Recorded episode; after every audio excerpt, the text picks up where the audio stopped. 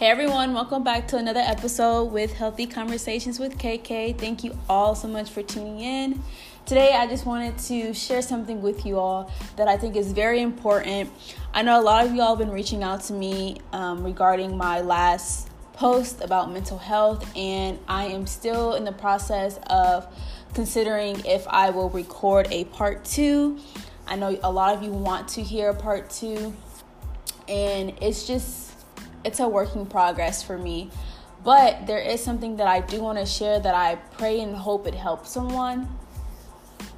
So, I want to share a dream that I had with you all tonight, and it was just like a revelation for like God was trying to tell me something, and it just reminded me that we do not have to live in bondage. We are not in bondage unless we allow ourselves to be in bondage.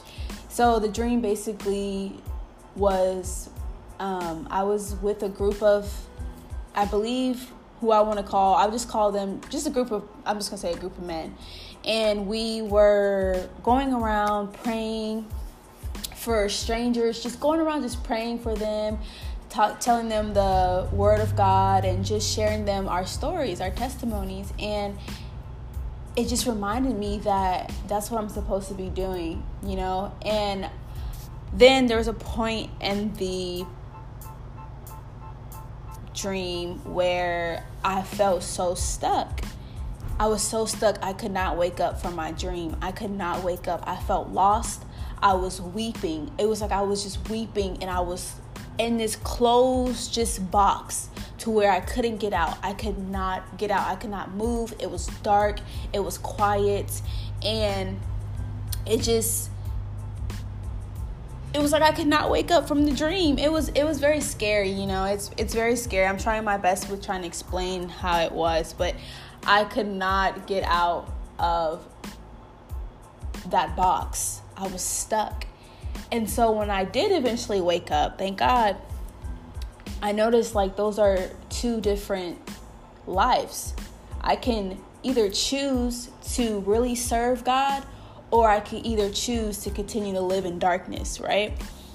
And I realized that I've been choosing darkness, and I'm always a person that likes to share and talk about God and share the good things about God and how it's important to put all your cast all your burdens onto the Lord.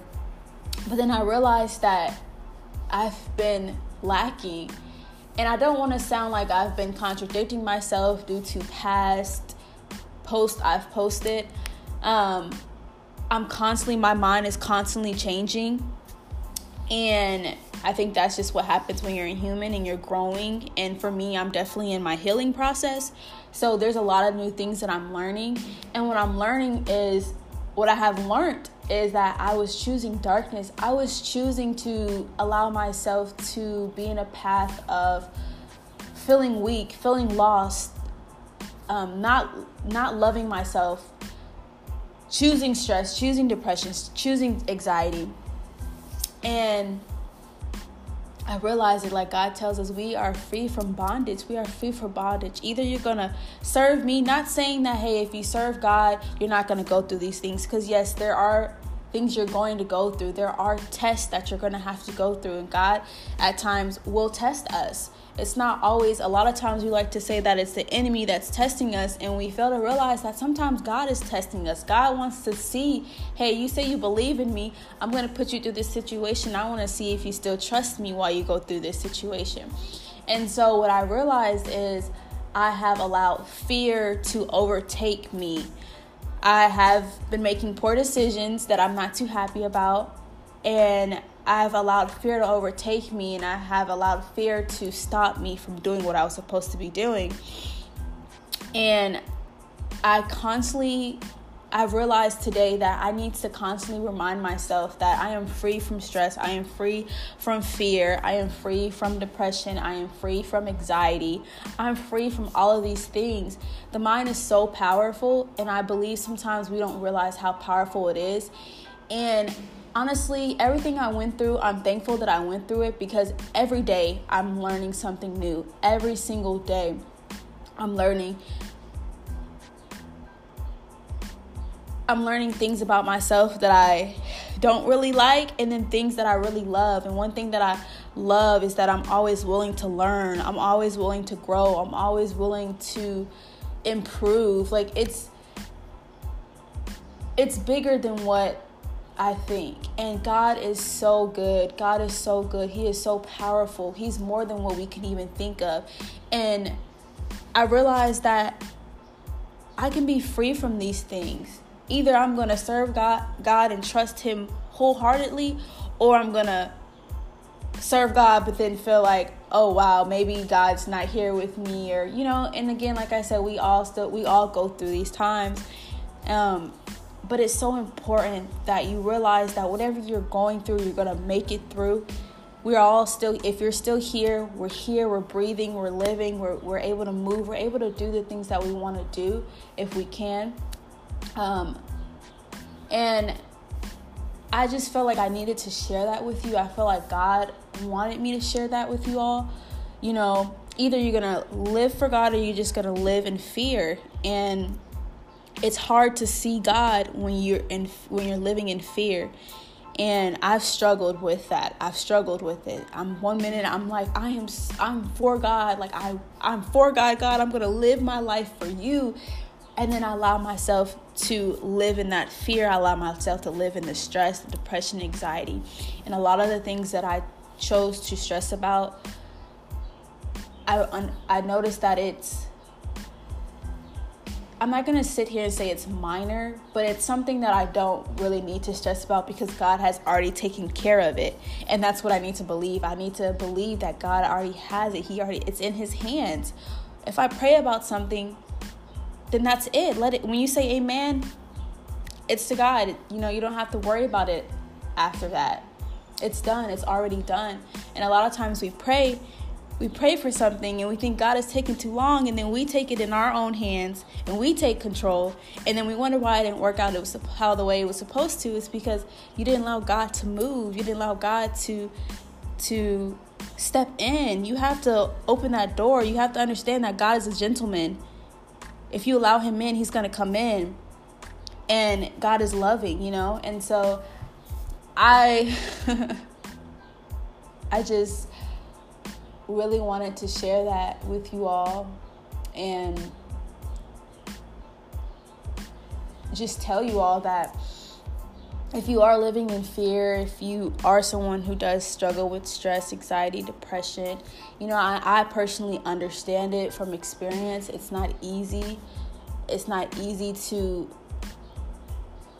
get change your mind to think otherwise. But with God, just know that you're not going to be able to do it by yourself. With God, God is going to change whatever problems or issues you're having. God is going to be the one to do it for you. God makes the impossible possible. You have to start believing that. A lot of times I feel like we challenge with that is because we look into the world. And the world, I'm sorry, sometimes the world's not doing anything to help us. Sometimes the world is the reason why we just struggle with stress, depression, and anxiety because we keep listening to how our lives are supposed to be by looking at people on social media, looking at what they're doing, and honestly, that's very deceiving at times. And it's important to really just get on your knees sometimes and pray and ask God for guidance, ask God for leadership, ask God to show you what it is that He wants to show you and to use you as His vessels because that's what we're here for. We're not going to be perfect. We're going to make mistakes. Yes, sometimes we still may stress, but it honestly, y'all, just from experience, it's so important to just lean on God, fall down on his knees and just act on your knees and just ask God for forgiveness. If you're holding on to any grudges from anyone, any hatred towards anyone, I will really advise you to let it go the best way you know how. And if you don't really know how, then ask God to show you how to let it go and allow Him to take control. I noticed that I was holding on to things that I, at one point, I thought I let go and then I didn't. And I really feel like God, through that dream that I had, the two sides that He shows me either I'm going to be stuck or either I'm going to live for Him. And through that dream, it showed me that I don't want to continue to be stuck in life. I don't want to I don't want to be left behind. You know, I want to be able to have these conversations with you all and be able to share my testimonies. And like I said, I'm thankful for the things I've been through because I already know God is using me as his vessel. I already know one day I'm going to be telling my testimony in front of millions of people, you know, and that's just what I believe. And I have to also believe again that everything else that I'm worried about, I'm free from. And you have to believe that too. And it's like I said, it's hard sometimes to not be so caught up in your mind. But, like, again, don't try to do it by yourself. Call on the Lord, and He'll be there for you. And just trust in Him. Like I said, when you pray, give it to God and don't worry about it anymore. Don't be don't be like how I was, a person who prayed and then I feel like like I said, I feel like God was taking too long and then I'll just take it in control for myself and then wonder why things turned out the way they were. No, just wait on God, trust in God. He knows He always wants what's good for us, what's best for us. He loves us so much. He allowed His Son Jesus to die on the cross for our sins. It's so important to just really understand that, understand that. And I would advise reading your word more so you can have more understanding. God speaks about how it's important to have wisdom and knowledge and understanding, and you get that through reading His word. So I would really encourage you all to start reading His Word. Even if it's just five, ten minutes out of your day, give God time. Give God time throughout your day. Don't allow everything else to take control of your life.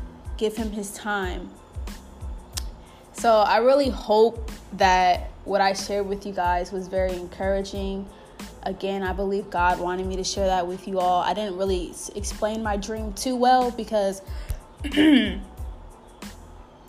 is I just I just saw myself at one point serving God and then the next part of my dream I end up being in a box, stuck, hard for me to get out, couldn't crying, weeping, feeling lost and it just when I woke up I realized that that's what I'm allowing to happen in my life now. So which one am I going to choose? And same goes for you all. I wonder what what you all will choose as well, you know. And so I again, like I said, I pray that this helps someone, this touches someone in a major way. Don't allow yourself to live in bondage all your life because it's not worth it. It's not worth it. God wants us to enjoy ourselves. And I also don't, whoever does struggle with, again, you know, stress, anxiety, depression, mental issues, or whatever else it is that I'm not saying, I really want you all to just to really cast it on the Lord and just trust in Him. Trust in Him. Change your mindset. If you have to be a person like me that has to fast from social media to really hear from God, then do so. It's it's so important. It's so important. When you wake up in the morning, just tell the Lord, "Thank you. Thank you for waking me up." Because there's some people who didn't wake up this morning. And we just have to be grateful for the things that we have.